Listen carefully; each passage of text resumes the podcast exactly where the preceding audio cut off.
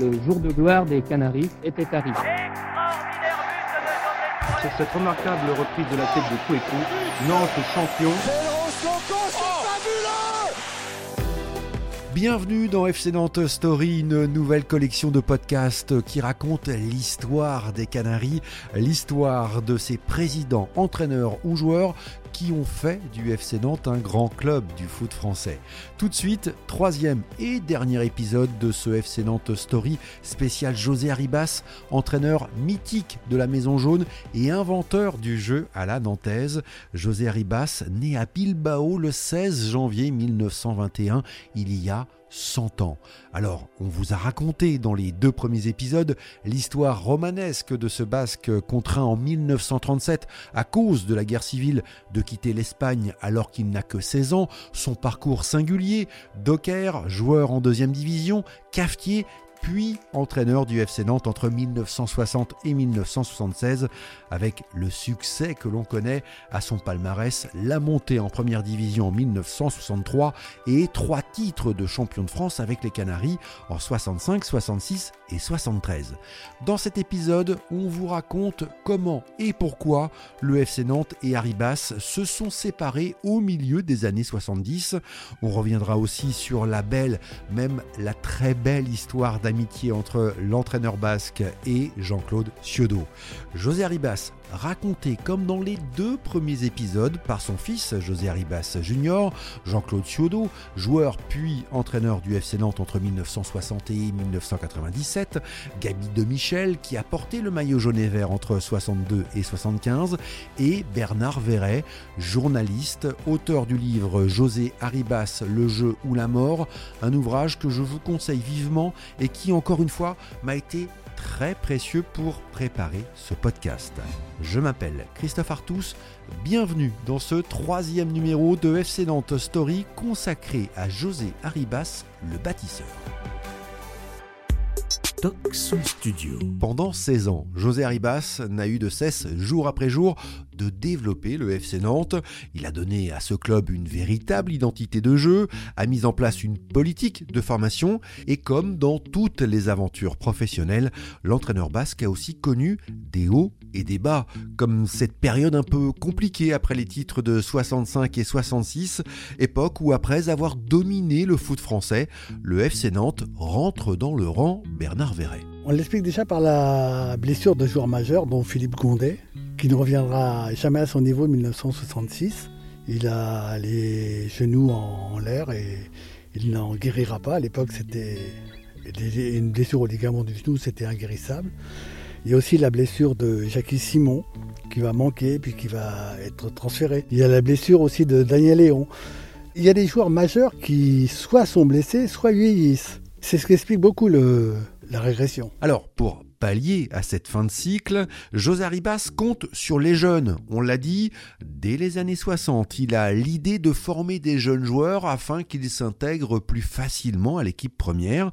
Et cette politique de formation va payer dès le début des années 70 avec comme point d'orgue la saison 72-73 où le FCN est champion avec 5 points d'avance sur Nice, 7 sur Marseille. Le FC Nantes remporte donc cette année-là son troisième titre de champion de France. Il est acquis avec euh, beaucoup de joueurs qui ont été formés au club, Henri Michel en tête. Puis il y a aussi des joueurs qui apparaissent comme Gardon, comme euh, Rio. Il y a toujours Bernard Blanchet et le Chédalec. La force de c'est d'avoir fait en quelque sorte deux grandes générations. La génération 66, avec les Simon, Gondé, Budzinski, plus la génération 73 avec euh, Rampillon, Haussmann, euh, Bertrand Demann, euh, donc Henri Michel qui fait le joint entre les deux en quelque sorte. Donc il y a deux générations de, joueurs qui ont été créés par Arribas et ça c'est fort aussi. Et dans l'effectif qui remporte le titre en 73, on peut également citer Angel Marcos, Hugo Bargas ou encore Didier Kwekou.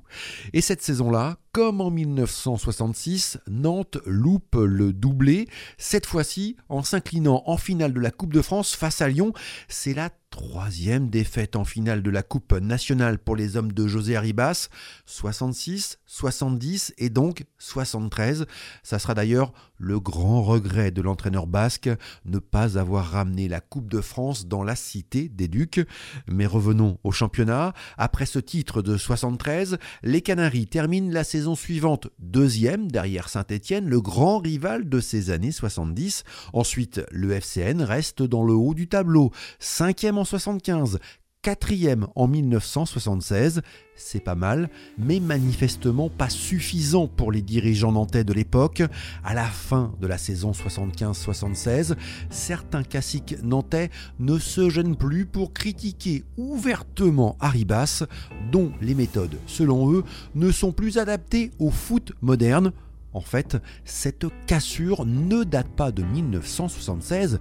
Depuis de nombreuses années, au sein du club, les pros et anti-Arribas s'affrontent. Il y a toujours une opposition, c'est, d'ailleurs incompréhensible, on, peut dire. Et en 1976, on propose à Arribas un, contrat d'un an, en lui disant bah, dans un an on verra. Mais lui, il dit euh, j'ai fait mes preuves, je suis là depuis 16 ans, vous avez pu me juger, alors je veux un contrat de deux ans ou pas. Et finalement, les deux parties vont s'affronter et Arribas va partir. Papa voulait bénéficier euh, du travail de la, formation et voulait bénéficier de la mine d'or qu'il avait derrière euh, avec les, les Pécou, Baron Kelly, Amis, euh, Tussaud et consorts. Il savait que cette génération-là allait obtenir des titres. Et on lui a proposé qu'un an. Il a pris ça comme un affront, je pense, franchement. Je pense que c'était sans doute une blessure, mais du coup, il a. Euh, bah, du coup, plutôt qu'on de re-signer un an. Alors que je pense, avec l'équipe qu'il y avait là, s'il était bon pour re-signer après, parce qu'il aurait obtenu quelque chose. Mais papa avait aussi cette, euh, cette droiture, cette euh, honnêteté jusqu'à jusqu'à un certain orgueil. Sans doute qu'il il aurait pu accepter de n'avoir qu'un an de contrat, mais c'est vrai aussi que lui proposer ça, ça paraît un peu désinvolte, quelque part. Et donc, en juin 1976, José Arribas claque la porte de la Maison Jaune, une vraie surprise pour ses proches. Écoutez Gabi de Michel et Coco Ciodo. Non, ils auraient pu faire ça autrement. Enfin, moi, je, pense, hein, pour moi, oui, non, c'était pas normal qu'il parte au bout de tout ce qu'il avait fait. Euh, il fallait garder ce monsieur. Ah, moi, je l'ai vécu très mal. D'ailleurs, euh, on ne s'y attendait pas du tout. Et quand, euh, bon, quand même, on a appris qu'il allait partir, euh, il m'a laissé entendre que, sans doute, euh, que j'allais pouvoir prendre, non pas sa place, mais que j'allais prendre la suite, ce qui revient au même. Hein. Mais bon, j'aime pas dire prendre la place de quelqu'un, je n'aime pas ça. Et, puis, eh ben non, ça ne s'est pas fait. Il n'a pas compris non plus, ni lui, ni moi. Et si José Ribas pense que Coco Ciodo est son successeur naturel, c'est qu'il existe entre les deux hommes un lien de filiation. Pour comprendre ce qui les unit, il faut remonter à l'année 1960. Cette année-là, José Arribas arrive au FC Nantes et Coco quitte son club de Cholet et son emploi d'électricien pour devenir footballeur professionnel au FCN, José Arribas Junior. Ce que je peux vous dire, c'est que c'était deux personnalités relativement différentes. Par la taille, euh, non. Par euh, le jeu, d'après ce que m'a dit Mamita, non. Parce que papa avait le même gabarit et jouait dans les mêmes zones de jeu. Et il y avait des vraies analogies, des vraies similitudes. Et si on regarde quelques anciennes photos, et je dis, ah non, c'est pas ça, c'est pas Coco. Non, il y a des vraies analogies. Et je pense qu'en termes de jeu, euh, voilà, moi je me souviens pas du tout de Coco joueur, hein, puisque je suis né en 64. Euh, je me souviens de Coco coach. Beaucoup plus bouffon et beaucoup plus clivant que pouvait l'être papa. Mais Coco était pouvait être drôle, mais était raide, hein, était dur. Donc je pense qu'avec papa, euh, ça pouvait faire des copeaux. Et il y en a eu du grabuge entre ces deux hommes au caractère bien trempé, surtout au début de leur relation, Jean-Claude Ciodo. Mes particularités de jeu étaient de, de dribbler euh, et d'aimer dribbler, et lui c'était l'opposé. Lui, c'était le mouvement, mais bon, euh, il fallait bien que j'intègre le jeu d'ensemble de l'équipe. Mais ça a été long parce qu'il m'a mis en balance avec pas mal de joueurs. Euh, et c'était des discussions euh, intéressantes, mais brûlantes quand même. L'idole de Ciodo, c'était, je crois, Raymond Coppa. Pour Ciodo, dribbler trois joueurs, c'était super. Et Arribas lui a dit, mais ça ne sert à rien. quelquefois, tu peux n'en dribbler qu'un et ensuite faire une bonne passe. Le jeu ira beaucoup plus vite pour le bien de l'équipe. Et Suodo euh, l'avait compris ça. Et au fil du temps, au fil des semaines, Suodo est devenu en quelque sorte le, fils spirituel, on disait, de, de Ribas. Et c'est José Arribas qui, à un moment donné, lui met le pied à l'étrier. Il lui force un peu la main en, lui disant Tu vas prendre en main l'entraînement des jeunes. Oui, il le met à la retraite prématurée, presque, en lui disant Voilà, euh, dorénavant, tu t'occuperas de l'équipe réserve, tu joueras avec elle même.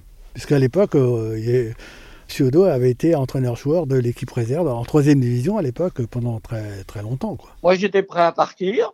Il m'a bien dit qu'il sentait chez moi. Euh, la vocation d'être entraîneur, de donner euh, ce que j'avais et ce que j'exprimais en tant que joueur. Euh, j'avais envie de, donner ça à, à l'école euh, de formation et lui voulait absolument que la formation devienne plus, plus performante. Et Jean-Claude Ciodo devient un très bon formateur. Et donc, on l'a entendu un peu plus tôt, José Ribas, en 1976, estime que son poulain a toutes les qualités pour hériter du poste d'entraîneur de l'équipe première.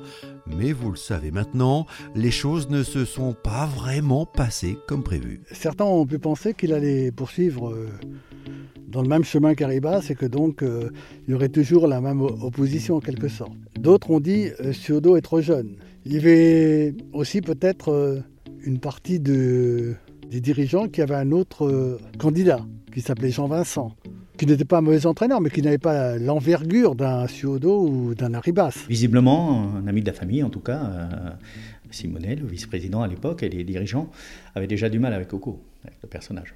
Et c'est Peut-être aussi pour ça qu'ils n'ont pas voulu mettre Coco. C'est donc Jean Vincent qui succède à José Arribas.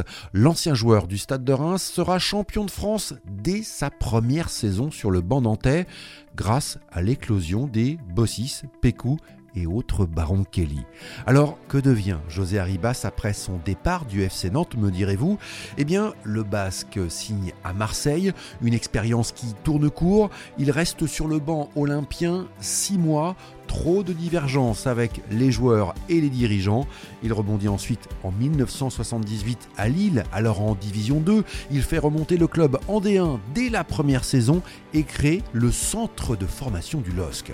Et puis, en 1982, à 61 ans, malade, il met un terme à sa carrière d'entraîneur et revient alors vivre à Nantes. Et vous savez quoi? À peine débarqué dans la Cité des Ducs, il se met au service du FCN qui a désormais pour entraîneur un certain Coco Ciodo. Il va même euh, voir des joueurs pour le FC Nantes, voir des matchs, repérer de, jeunes joueurs par exemple euh, dans les divisions inférieures. Il va toujours au stade. Hein. Toujours, toujours, toujours. C'est, le football, c'est, sa vie. Le FC Nantes aussi, il y a une histoire particulière, évidemment. Voilà, il y a, il y a ses 16 ans à la tête de l'équipe première, mais il y a quelque chose avec le club. Oui, parce que c'est, quand même euh, le club qui représente le mieux ses, idées, que Suodo donc a remis sur rail. Il reconnaît dans le football de Suodo le football que lui-même euh, a mis en place. Donc c'est, toujours son club. Nantes, c'est son club de cœur. Et dans cette période, il n'est pas rare de croiser le basque à la Genelière, ce centre sportif dont il est à l'origine. C'est lui qui a eu l'idée au début des années 70 de regrouper toutes les structures du club en un seul et unique lieu et d'y intégrer un centre de formation. José Ribas Junior se souvient encore des visites de son père dans les années 80 dans ce lieu qui porte désormais son nom. Il me demandait de temps en temps de l'amener dans le bureau des coachs. À la Genelière, du coup, il y avait le bureau où même les joueurs avaient peur d'entrer, où il y avait Coco. Ce qui était marrant, c'est que Coco vous voyait encore papa parfois. Elle appelait coach. C'est assez incongru. Quelle belle histoire de respect, d'amitié entre ces deux hommes. J'ai d'ailleurs demandé à Coco Ciodo ce qu'il retenait de ces années passées aux côtés de son mentor. Mais le mouvement, hein. le mouvement, et aujourd'hui, euh, je l'ai gardé d'autant plus qu'il faut que je bouge à l'âge que j'ai, il faut que je bouge. Le mouvement, c'est la vie. Donc, euh, je bouge et je le remercie encore. L'entraîneur basque aura le plaisir en 1983 de voir Coco Ciodo remporter son premier titre de champion de France à la tête de l'équipe première du FC Nantes. José Arribas nous quitte en 1989, laissant à jamais l'image d'un homme inventif, pédagogue, humble, mais aussi perfectionniste. Henri Michel disait, il est jamais content quand on avait gagné 5 à 0, Il rentrait euh, dans le vestiaire et il disait Il y a ça qui n'a pas marché, il y a ça et ça. Et Henri Michel euh, disait Au début, moi, ça m'énervait ça. Puis à la fin, j'ai compris qu'il avait raison, qu'il faut toujours essayer de se perfectionner. Il pouvait être euh, dur avec ses joueurs Oui, il pouvait l'être, oui. Il était à la fois très humain, très pédagogue, mais il pouvait être aussi euh, dur avec ses joueurs, oui. Dur notamment lorsque le jeu n'était pas au rendez-vous. Hein. Tout à fait. Si Nantes avait mal joué, là, il, là, il était très très mécontent. Alors, bien sûr, on pourra toujours dire que José Arribas n'a jamais réussi à imposer son FC Nantes sur la scène européenne. C'est vrai, contrairement au grand rival Saint-Étienne, le Nantes d'Aribas n'a jamais brillé sur le continent européen. Le Basque a même connu en Coupe d'Europe de cinglants échecs comme une élimination par un club amateur danois en 1973 au premier tour de la Coupe des clubs champions. Mais au-delà des résultats, cet entraîneur a créé un style de jeu basé sur la vitesse, le mouvement et la force du collectif reconnu sur tout le continent et qui a inspiré les plus grands techniciens.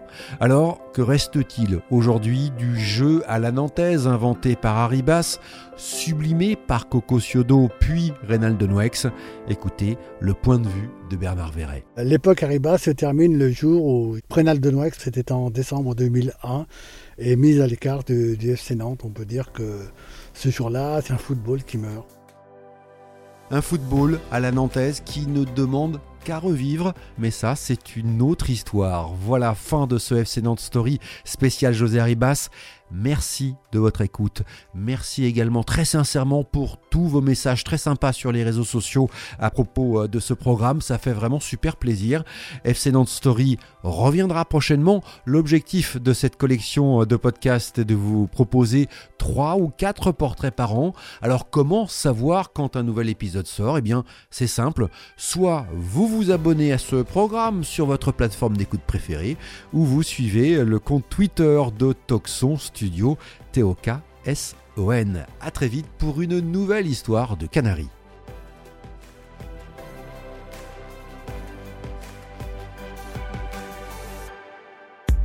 Toxon Studio.